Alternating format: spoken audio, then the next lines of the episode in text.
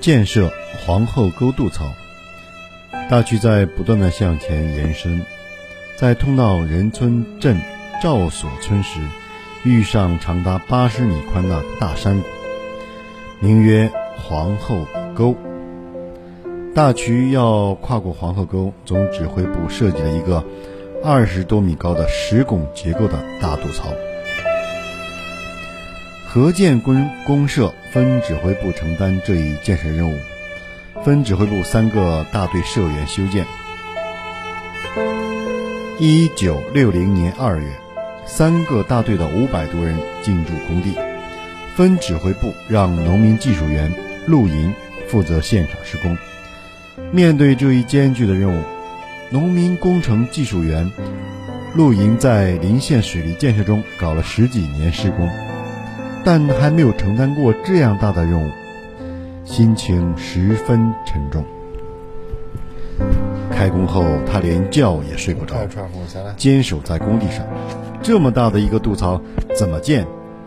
又没有搭架的原料，就决定还是用传统的办法，打好基脚，搭上土胎气宣。打基脚必须建硬石底，露营亲自挖石。试试到底了没有？一点儿都不马虎，防止洪水冲毁根基，严把质量关。亲眼看着把一块块石头垒在基脚上，后来用土垫了一个临时土胎，使用气宣用的都是好料石。露营亲眼看着把一块块石头垒在渡槽上，槽墙每上升一层。都倾注了他的心血和汗水。杜骚快要建成时，有一天夜里，陆莹从工地回来吃饭，实在困乏了，想上炕歇歇。刚躺下来，外面刮起风，他急忙起来一看，不光是风，还夹着豆大的雨点，这使他担心起大渡槽来。他随手拈起一张铁锹。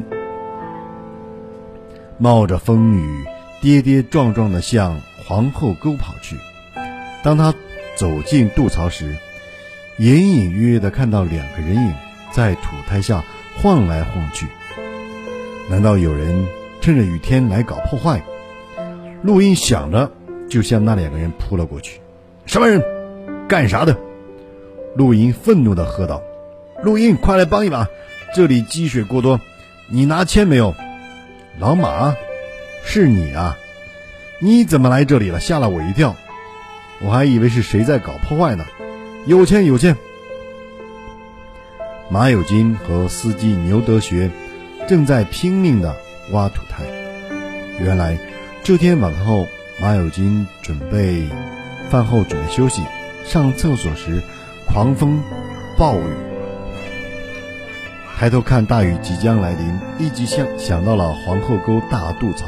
因为路远，马有金正发愁怎么到工地上去看一看。正巧牛德学开着车到指挥部办事，马有金命令牛德学：当务之急，咱们到皇后沟去一趟，看一看有没有什么问题。牛德学二话没说，调转车头，就拉着马有金来到了皇后沟的工地。到工地一看。渡槽的土胎挡住了雨水的去路，一时间土胎内已经积水一米多深。多年奔波在工地的马有金不由得冒出一身冷汗。他想，雨水排不出去，渡槽可能就被冲毁了，必须把雨水放掉，才能保住渡槽工程。于是他就和牛德学一块儿干了起来。陆营的及时出现，使马有马有金大喜过望。快拿剑来，这里积水已满，水不放掉，将要出大事。三个人跳到水里，摸到土台下。陆营和牛德学用铅，马有金用撬杠，三个人不敢歇气的挖呀刨呀。那是七米多高的土台呀，像城墙一样，一时咋能挖透呢？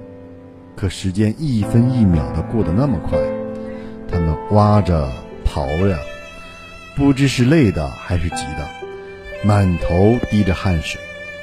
雨水天黑，风大，雨猛，离驻地四五里地远，驻地民工听不到怎么办？录音，这样不行。我们三个人人手太少，工具也不顺手，挖得太慢，如不及时把水放出去，要出大事。你赶快去，多叫几个人来一起干。好。录音答应后就往回跑，才跑到半路，看到前面几个灯影向这里移动。原来民工们看到下雨，也想到了渡槽，可找陆营找不到，他们想。可能陆营已经在往工地的工地的路上去了，于是大家也就马上提着灯笼，拿着铁锨跑了过来。人多力量大，终于很快从土台上挖了个洞，使积水从墙洞里奔泄出来，渡槽安全了。这时天已经亮了。露营回去后，由于在大雨中长时间的劳作，一头栽到炕上起不来了。他患了重感冒，其实他早就病了，只是工程处于紧要关头，他咬着牙顶过了几天。可这一场大雨，使他抱病的身子再也扛不住了。总指挥马有金派车把他送到医院进行治疗。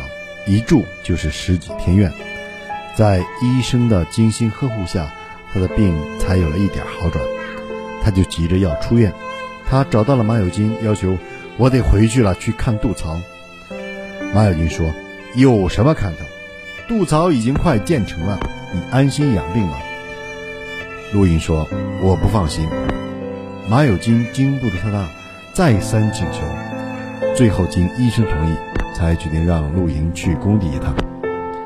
陆莹出了医院，心情格外高兴。当他远远望见全部竣工的大渡槽时，就像喝了蜂蜜水一样，脸上笑呵呵的，不知有多美。